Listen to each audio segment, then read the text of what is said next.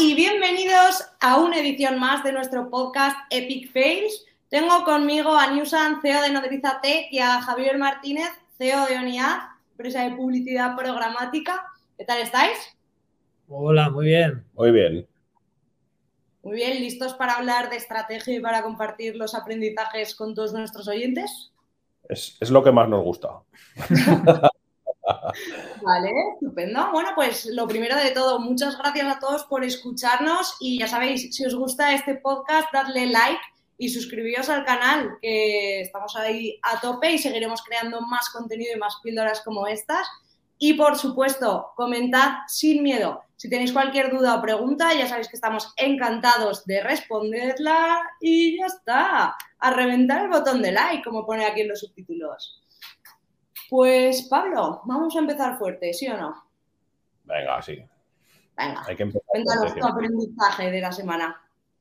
Bueno, pues hoy que queríamos hablar un poco de estrategia, ¿no? Pues yo creo que el, el máster aprendizaje de esta semana y yo creo que de todo el año y de todos los años, eh, a nivel de estrategia, que siempre, yo siempre defino la estrategia como aprender a renunciar a cosas en base a ganar otras, ¿no? Sea, hacer estrategia es soltar lastre para ir más ligero para conseguir como tus objetivos finales, ¿no? Y yo creo que es eh, la frase que os he dicho muchas veces, si hay duda, no hay duda, ¿vale?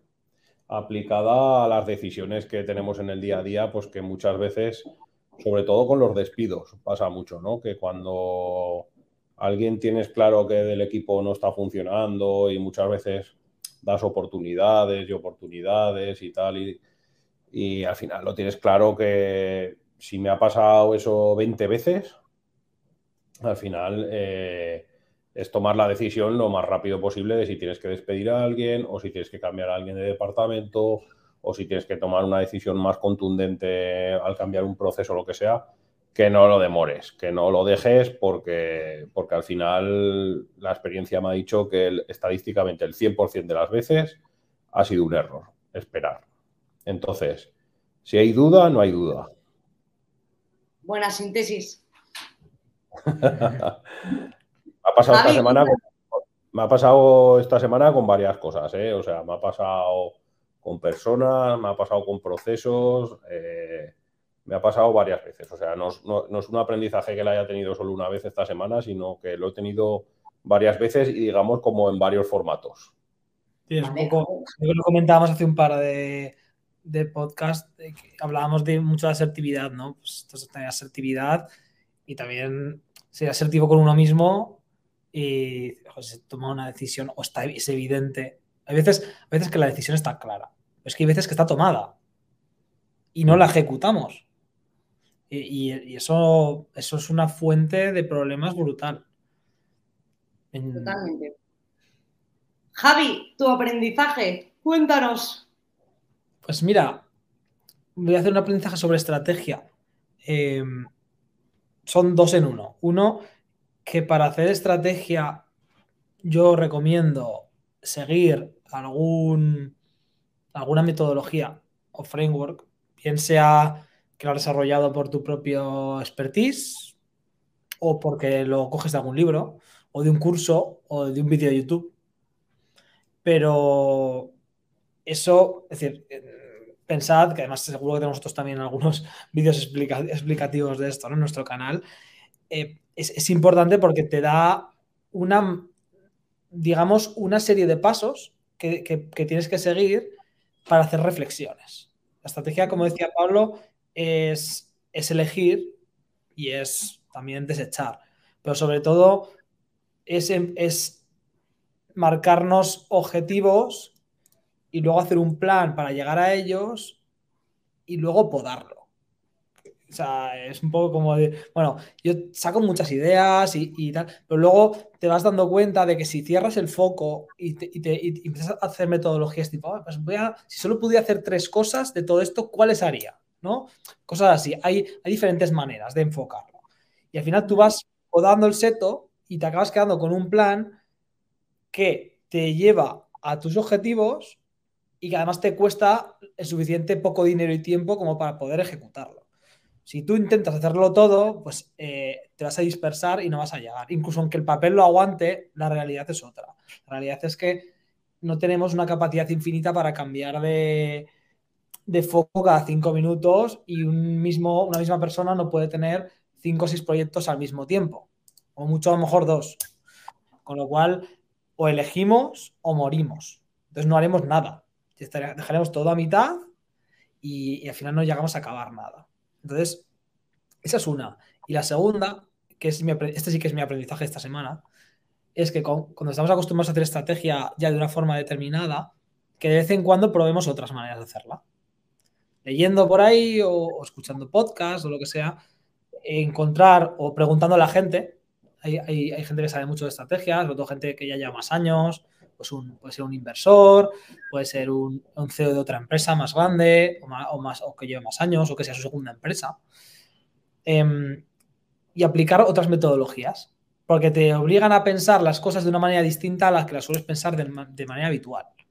Sacas más cosas y luego esta, esta información durante el camino, y esto ya, ya, me estoy metiendo casi en, el, resto del podcast, pero bueno, ya durante, durante el camino, conforme vas dándole las primeras vueltas a, la estrategia, es, es, muy importante que busques el feedback de otras personas. ¿Vale? Sobre todo, estás pensando en a lo mejor en una cosa de un departamento concreto y dices, ostras, pues yo creo que para este objetivo en marketing habría que hacer esto. ¿Por qué no hablas con alguien de marketing en ese punto?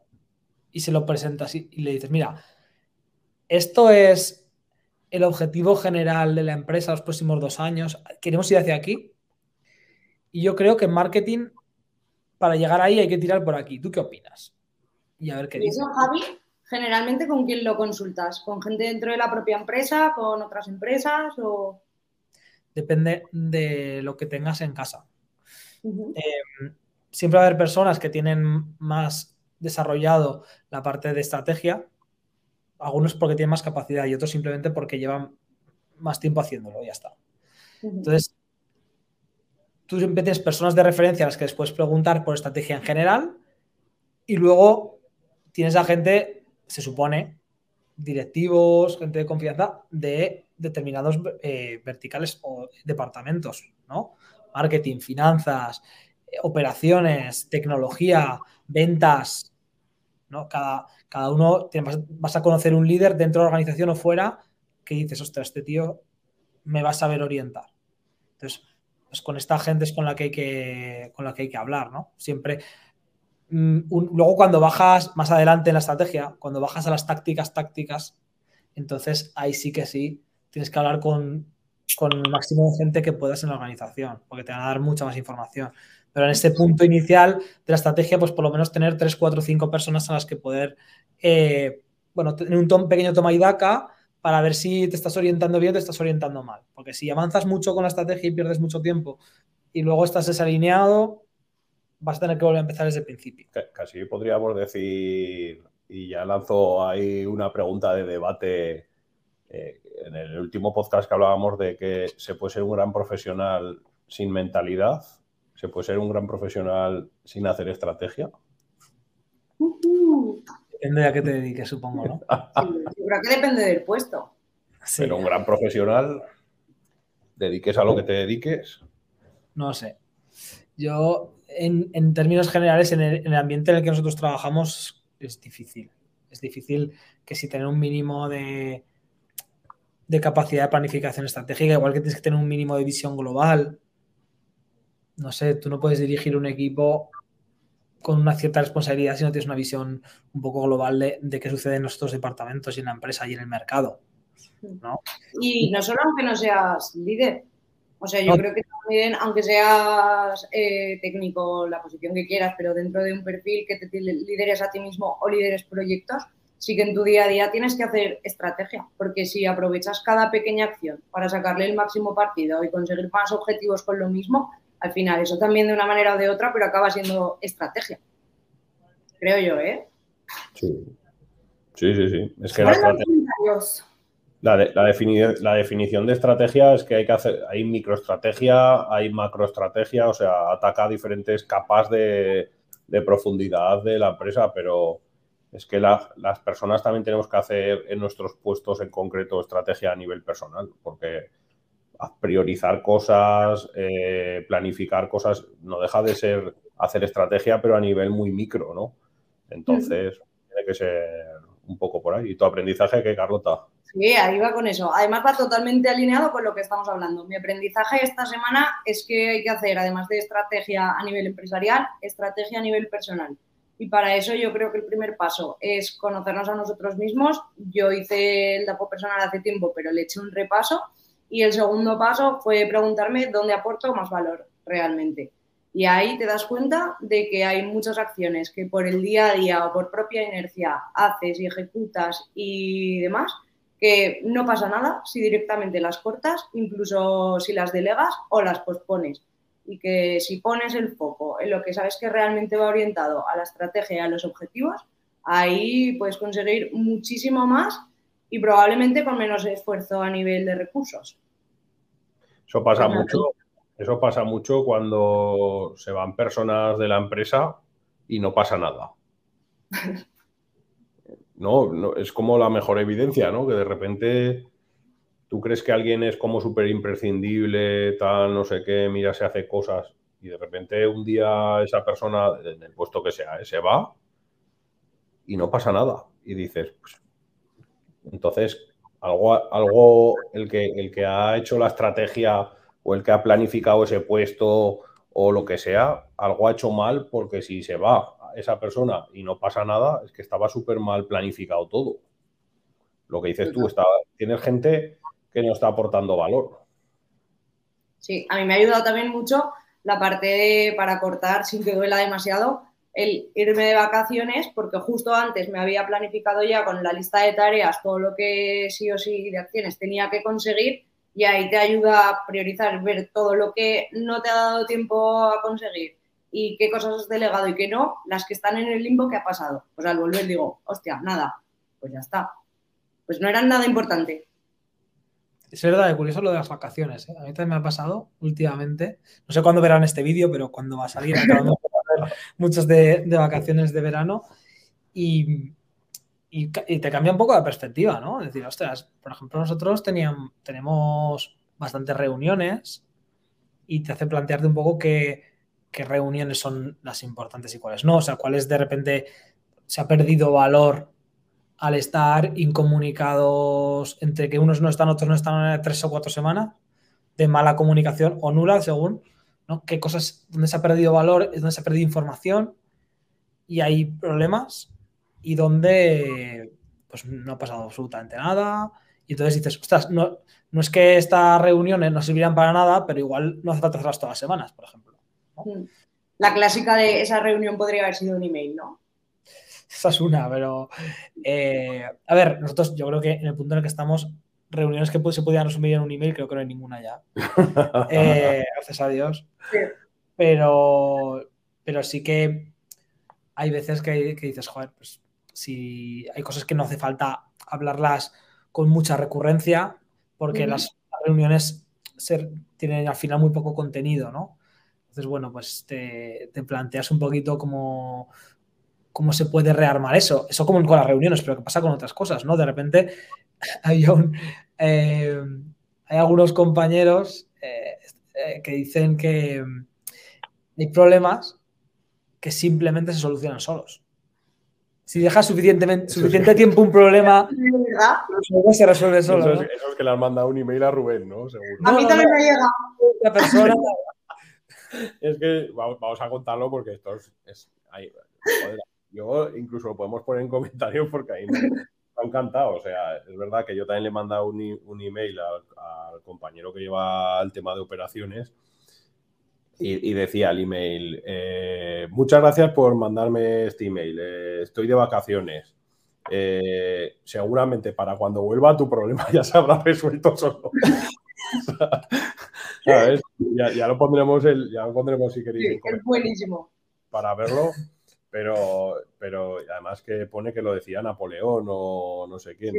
Pues si dejas los problemas tres semanas, se solucionan solos. E-, esa era la táctica que empleó Rajoy en, los últimos dos años de gobierno. No hacía nada y, muchas veces se le solucionaban las cosas porque no hacía nada, ¿no? Entonces, sí, y, yo creo que podríamos decir que las vacaciones es un detonante o un disparador, ¿no? De, quién también está liderando bien o mal, ¿no? Esto yo lo, asemejo un poco, yo me lo llevo todo a los despidos, ¿no? Estoy obsesionado con los despidos. Parece que estamos aquí todo el día despidiendo gente. Pero es verdad que, por ejemplo, eh, cuando un líder hace bien su trabajo, un responsable de equipo o un CEO o tal, eh, un despido, por ejemplo, si tú vas a despedir a alguien, eh, se lo tiene que esperar, ¿no? porque ha, habido mucha comunicación, digamos que has hecho seguimiento, has marcado muy bien los objetivos y como que se lo tiene que esperar, ¿no? Si no se lo espera, algo has hecho mal, ¿no? Y, y yo creo que esto es un poco lo mismo, que de repente, cuando tú te vas de vacaciones y pasan mogollón de cosas. Es que o has delegado mal el trabajo, o no has formado bien lo suficiente a tu equipo, o en quien has delegado las tareas mientras tú no estás, eh, no las has delegado bien, o no, no, están preparados y entonces no has formado bien a esas personas para delegarlas. O sea, digamos como que si tú has liderado bien, la mejor evidencia es que tú te vayas de vacaciones y que, y que no pase nada, ¿no? Sí. Así debe ser. en principio, pero bueno, ya se sabe. Eh, luego la gente te sorprende a veces. Sorpresas. no, pero, sí que es verdad que, yo creo que la mejor evidencia de haber liderado bien y de planificar bien, organizarte bien, formar bien a tu equipo, es eso, o sea, que tú te vayas. y me preguntan muchas veces, tú que te vas a veces temporadas largas y teletrabajas y tal, eh, no, se te desmorona la empresa, ¿no? Porque es como que muchas veces, pues hay veces que sí, ha pasado, pero cada vez menos porque cada vez, eh, si yo me voy a ir un mes de vacaciones o 15 días o voy a teletrabajar, pues hay muchas cosas que las dejo muy atadas, o sea, pienso a tres meses vista o a seis meses vista y digo, hostia, pues sé que va a pasar esto, pues esta tarea se la va a delegar a no sé quién. Sé que va a pasar esto otro, las reuniones las va a liderar no sé quién, las presenciales y no sé, es como planificar muy bien y hacer las cosas muy bien. No, no hay otro secreto, claro. Si tú tienes un restaurante y te vas dos días y claro que puede haber una fuga eh, de agua o puede que se te vaya la luz o mil cosas que no dependen de ti, ¿no? Los cisnes negros que se llaman en los negocios, las cosas que, que son más contextuales que no dependen de ti. Pero si resulta que al, día siguiente te va a llamar uno de tu equipo y para decirte una chorrada como un piano, pues, pues una mala evidencia, claro. Pues sí. Así es. Y ibas a decir algo que te interrumpí. Os iba a hacer una pregunta de las que me gustan. Como CEOs de dos empresas como sois, ¿qué es lo más difícil para vosotros al hacer estrategia? Tener tiempo. tener tiempo. Tener tiempo, yo te diría, tener, por un lado, tener tiempo, que digamos que sería cuantitativo, y tener tiempo de calidad, que creo que sería cualitativo. ¿Vale? Porque creo que hay que tener tiempo, pero a mí me pasa muchas veces, volvemos a lo de las vacaciones que se te ocurren las, cosas cuando no se te tienen que ocurrir, ¿no? O sea, cuando estás de vacaciones tranquilo o cuando estás en casa a las 10 de la noche. Y entonces yo me he comido, bueno, una vez cada 15 días me suelo comer una noche sin dormir porque se me ocurren cosas. Porque, claro, se te ocurren cuando, cuando estás tranquilo. Y generar como, generar tiempo es fácil si te bloqueas cosas, pero generar tiempo de calidad en el que tú puedas estar tranquilo, bien, que puedas pensar, que tengas esa inspiración, esa creatividad, yo creo que es lo más difícil. Yo voy a decir, a mí esto me cuesta un poco menos, pues soy más zen que Pablo. Entonces, con huecos relativamente, o sea, de dos horas ya me puedo poner y concentrarme un poco, pero ahora que he conseguido llegar ahí, donde más problemas me encuentro es que, claro, cuando te sientas a hacer estrategia y te pegas varios días seguidos haciendo estrategia, es cuando salen muchas preguntas. Y cuando te haces muchas preguntas, te das cuenta de que hay información de la que no dispones y no es tan fácil de sacar. Entonces, tú a ti te gustaría, claro, que cuando te preguntes, ostras, y ahora mismo, ¿cuánto, no sé cómo deciros, e, este tipo de cliente, eh, qué crecimiento puede llevar en función de no sé qué, tal? Claro, necesitaría un histórico, pero filtrado, pero tal, y esto el CRM no, no, tenía esto metido, este dato, y aunque lo meta ahora, hasta dentro de tres meses no va a tener la información, y ahí es cuando dices, me cago en 10.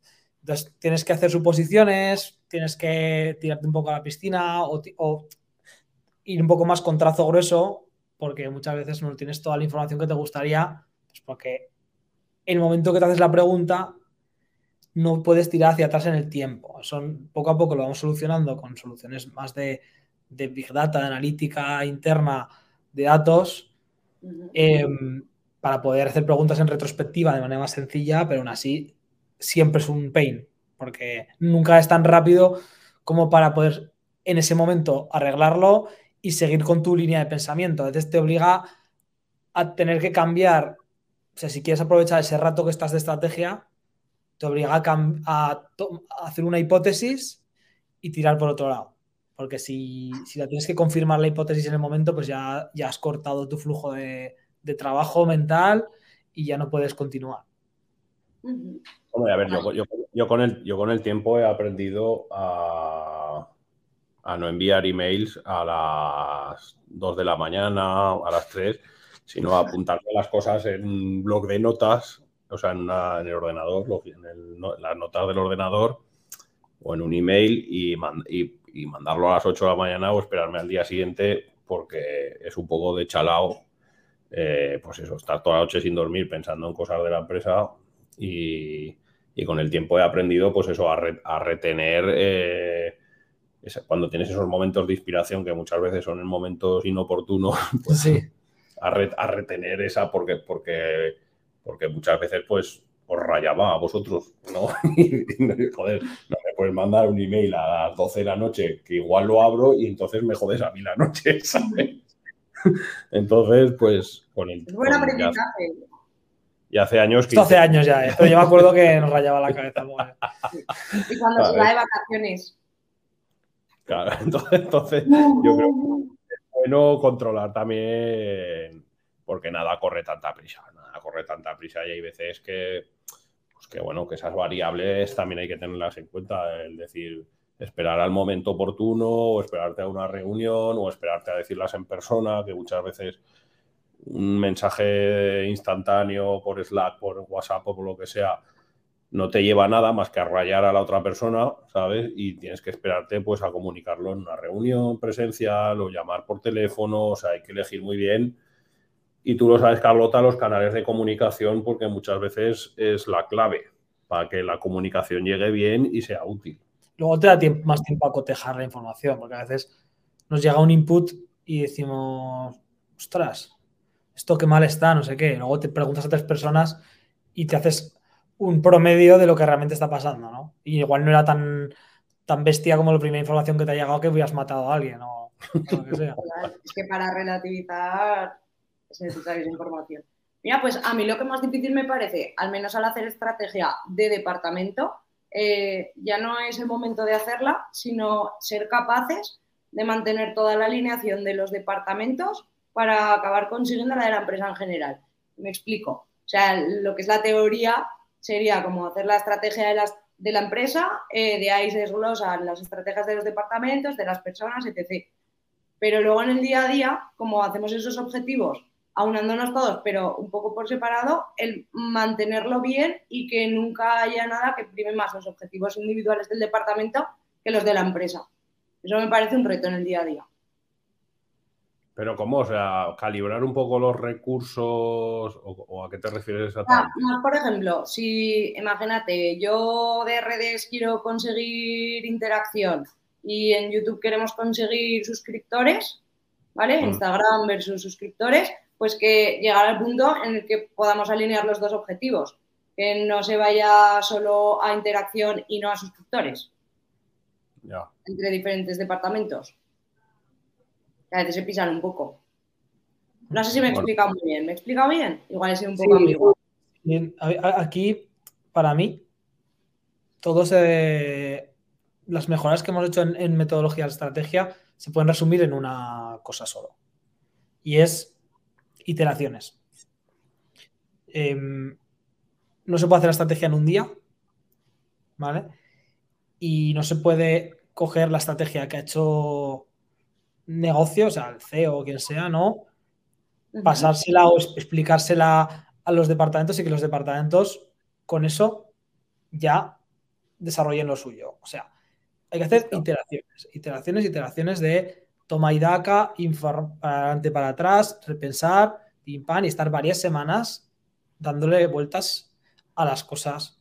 Porque eso, eso te va dando una visión al final, se va construyendo eh, la propia alineación de, la gente y de los equipos. Y los mensajes más principales, o sea, lo que sí que tiene que, tiene que estar bastante claro desde el principio es el statement, ¿no? Mm, no sé cómo decirlo en español. Eh, pero bueno, la, este punto clave de, oye, ¿a dónde queremos llegar? Bueno, primero misión y visión, que esté claro todo para todo el mundo, porque ese es el punto de base. Y luego, oye, en el próximo, ¿qué esto que va a ser? Estrategia anual de los próximos tres años, ¿qué es esto? Vale, pues la estrategia anual.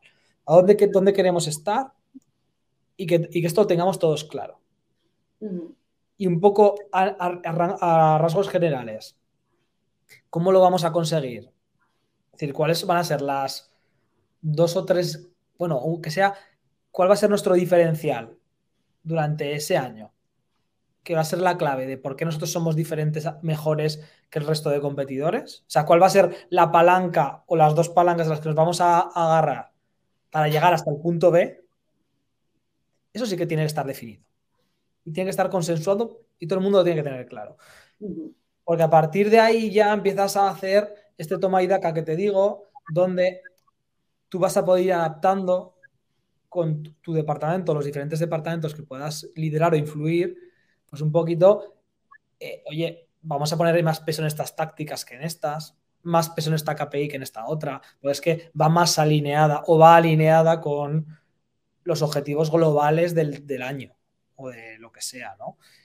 Porque si, es una cosa de una vez, mm, normalmente falta realimentación y falta información de, de, personas, porque a lo mejor el CEO no lo sabe todo. Y el día que habla contigo, le das una información, para transmitirte la información, le das una información que es valiosa y modifica su estrategia. Y entonces vuelve, es, hace eso con cinco personas, modifica la estrategia y tiene que volver otra vez a hablar contigo con la nueva estrategia un 20% modificada.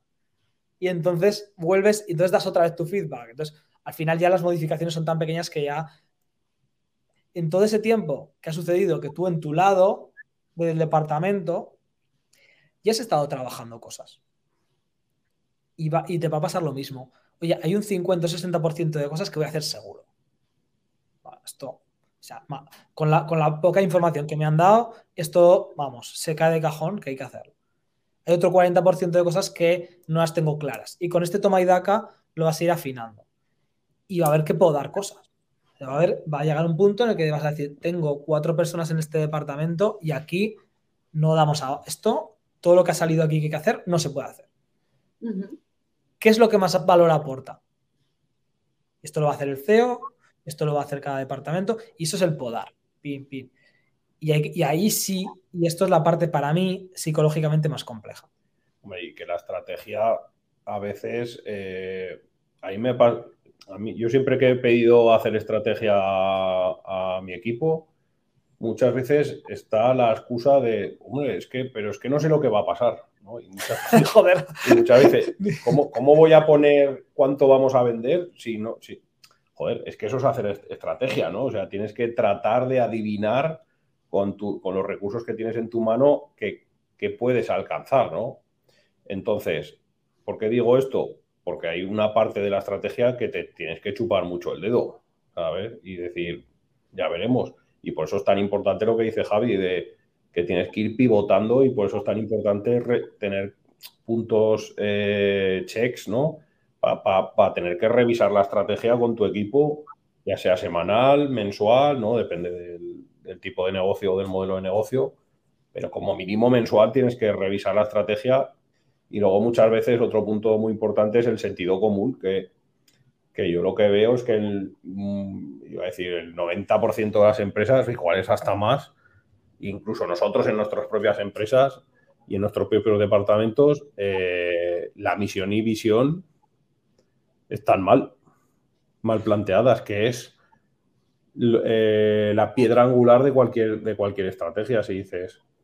Eh, vamos, a nosotros nos ha pasado recientemente en, pero que, son fallos como muy lógicos, pero que si no lo revisas, nosotros en la última revisión de Gourmet Rocket, de la empresa que tenemos de hostelería, el, holding que, hemos creado de hostelería, eh, al hacer la revisión de la misión y visión, o sea, nos dimos cuenta que, por ejemplo, nuestra misión ponía eh, llevar eh, la mejor comida a las casas. Nosotros no la llevamos, porque la llevan los riders, ¿no? Entonces, de repente dijimos, pero ¿cómo hemos, cómo hemos podido, esto el lunes, ¿eh? esto fue el lunes, ¿cómo hemos, cómo, hemos podido cometer ese error? O sea, si nosotros no llevamos nada, ¿cómo nuestra misión puede, puede poner que nosotros lleva, llevamos comida? Nosotros no llevamos nada. ¿no? O sea, que a veces eh, los errores son mucho más de sentido común a la hora de hacer estrategia, porque luego, si tú ya pones en, esa misión que llevamos comida, ¿cómo vamos a construir bien todo lo que hay eh, estratégicamente detrás de esa misión? Claro. Mira, yo aquí esto lo resumiría de siguiente manera. Cagada general que veo muchas veces en estrategia es hay que centrarse en el qué y en el cómo. Y lo último que se hace es el cuánto. El qué es objetivo general. ¿no? Misión, visión, objetivo, a dónde queremos llegar, eh, qué queremos conseguir, es el qué. El cómo son los, los proyectos que vamos a llevar a cabo, luego ya lo bajaremos a acciones, pero un poco los, los grandes proyectos que nos van a llevar ahí. Ahí es donde hay que perder el tiempo. Ahí es donde hay que perder, invertir el máximo de tiempo posible y darle vueltas y vueltas y vueltas. El cuánto viene al final. Muchas veces yo veo el cuánto es decir, oye, ¿esto cuánto me va a costar? ¿Cuántos recursos necesito? Eh, ¿Lo voy a poder hacer o no lo voy a poder hacer? ¿O lo voy a hacer a medias? ¿O tengo que hacer 20 posts? ¿O tengo que hacer 30? ¿Te necesito 10.000 visitas o necesito 5.000? ¿Me tengo que gastar un millón de euros en publicidad o lo puedo hacer con medio millón? Eh, ¿Necesito 5 empleados nuevos en ventas o necesito 8 empleados nuevos? Esto viene después, pero... Y es donde la gente, es que el ejemplo que ha puesto Pablo, es donde la gente se, se bloquea la primera. Es que no sé cuánto tengo que... No. O sea, primero es qué y cómo. Y luego, y luego ya te preocupas de ver cuánto, cuánto realmente de ahí puedes hacer, porque ahí es cuando te das cuenta que a lo mejor de cinco cosas que has propuesto, hay tres que se pueden ejecutar, una a medias y otra tienes que descartar porque no hay recursos. Y a mí me encantaría tener un plato de televisión funcionando. Para hacer este programa. Hacer este programa. Eh, pero, eh, oye, con el presupuesto, o sea, los ingresos que preveemos tener y los gastos que preveemos tener, no nos podemos permitir un gasto adicional de 10.000 euros al mes. Eh, porque entonces no, vamos a, es, imposible, ¿no? Tendríamos que pedir dinero solo para hacer esto, ¿no? Entonces, y, se puede calcular coste-beneficio, o sea, ahí hay un esfuerzo ya más operativo financiero, de reflexión, de echar cuentas y tal. Pero eso es la última parte. O sea, a esas alturas tiene que estar todo el pescado vendido de qué es lo que vamos a hacer en, general. Porque es que esa es la alineación. Si no, luego lo que sucede, pues es que te estás fijando más en qué objetivos me pongo para y pongo a mi departamento para para que lleguen a las comisiones, no sé qué, en vez de fijarte en qué es lo que tengo que hacer para que la empresa llegue al objetivo final. Total. Los dos habéis dicho que para hacer estrategia hay que saber renunciar a cosas. ¿Qué criterios seguís para renunciar o qué indicadores os facilitan la toma de decisiones en este aspecto? Yo creo que aportar valor, ¿no? Creo que es la crítica. Es un poco. Eh, a ver, aquí hay, aquí hay varias, ¿no? Mm, tienes coste-beneficio, evidentemente, ¿vale? Bueno, si algo tienes que, tienes que descartar una cosa, pues a lo mejor puedes descartar la que, la que calidad-precio peor te sale, ¿no? Por decirlo así. Eh, puedes seguir criterios de orden de importancia, o sea, orden de, prioridad. Dices, oye, tú a hacer tres cosas, pero no puedo hacerlas a la vez. Entonces, eh, voy a hacerlas en un orden que me vayan facilitando, o sea, eh, voy a hacer primero la que más valor, lo que dice Pablo, lo que más valor aporte, lo hago primero. ¿Qué es el valor? El valor, joder. A ver, depende. Muchas cosas. Depende del criterio que le quieras poner. El valor puede ser dinero, puede ser productividad, puede ser eficiencia. O sea, no tiene por qué ser solo un criterio económico, puede ser cualquier tipo de criterio, pero yo pongo muchas veces el ejemplo de tu, misión, porque otra, otro criterio, por ejemplo, puede ser eh, que lo contrastes con tu misión. Sea, eh, ¿esto que vas a hacer eh, aporta algo a la misión?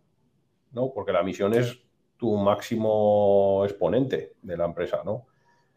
Entonces puedes contrastarlo contra la misión. ¿Esto qué aporta la misión? Y esto, yo el ejemplo que pongo siempre es, es, tú vas a subir a una montaña.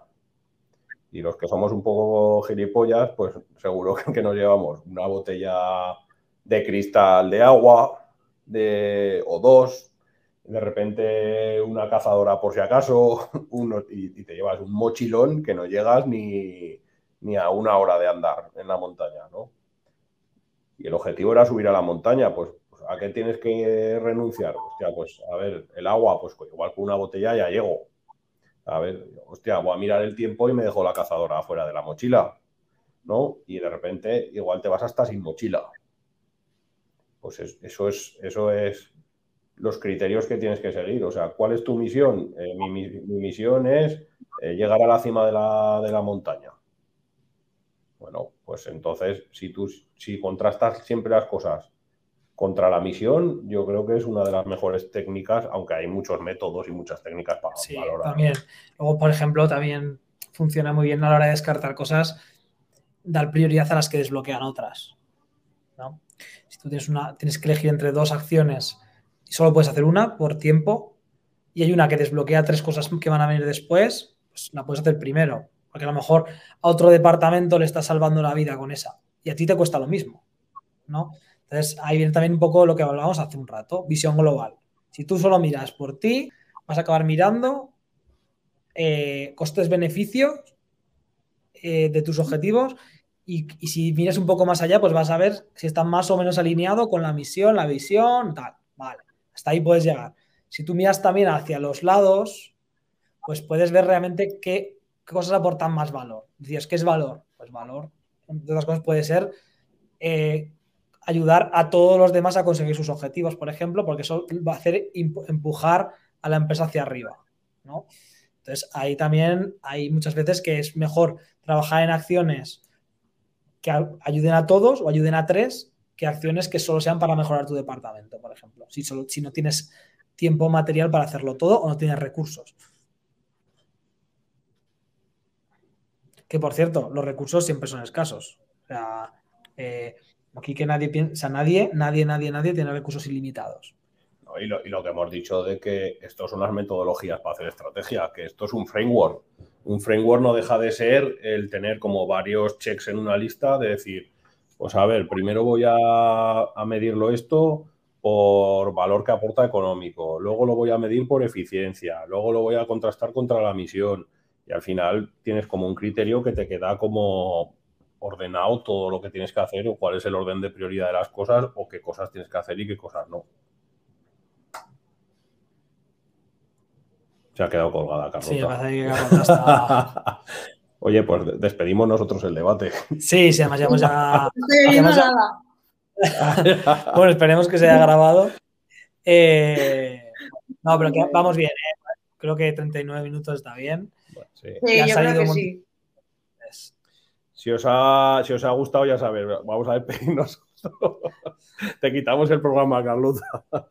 Le, dais al like si, si, queréis. Suscribiros. Y, tenemos un curso de estrategia por ahí de, que hicimos hace poquito, o sea que... Lo deja Carlota en, los comentarios. tenemos también eh, un, eh, un Excel de cómo hacer un plan estratégico que os da también un poco las, los pasos. Y bueno, dejadnos comentarios. Además ha quedado Carlota bloqueada en una posición muy graciosa. Espero que esto se quede así grabado. y lo pondremos de miniatura. Sí, sí, sí. Eh, Se ha quedado como el emoticono, este, el meme de. Bueno, deja- deja- nos deja el curso de estrategia en comentarios. Y nada, muchísimas gracias por estar aquí. ¡Ay, ya os Muchísimas veo! gracias. Nada, ya. Ya nos hemos despedido. despedido. Hala, hasta el siguiente Epic Fail. Adiós. Suscribiros. Chao.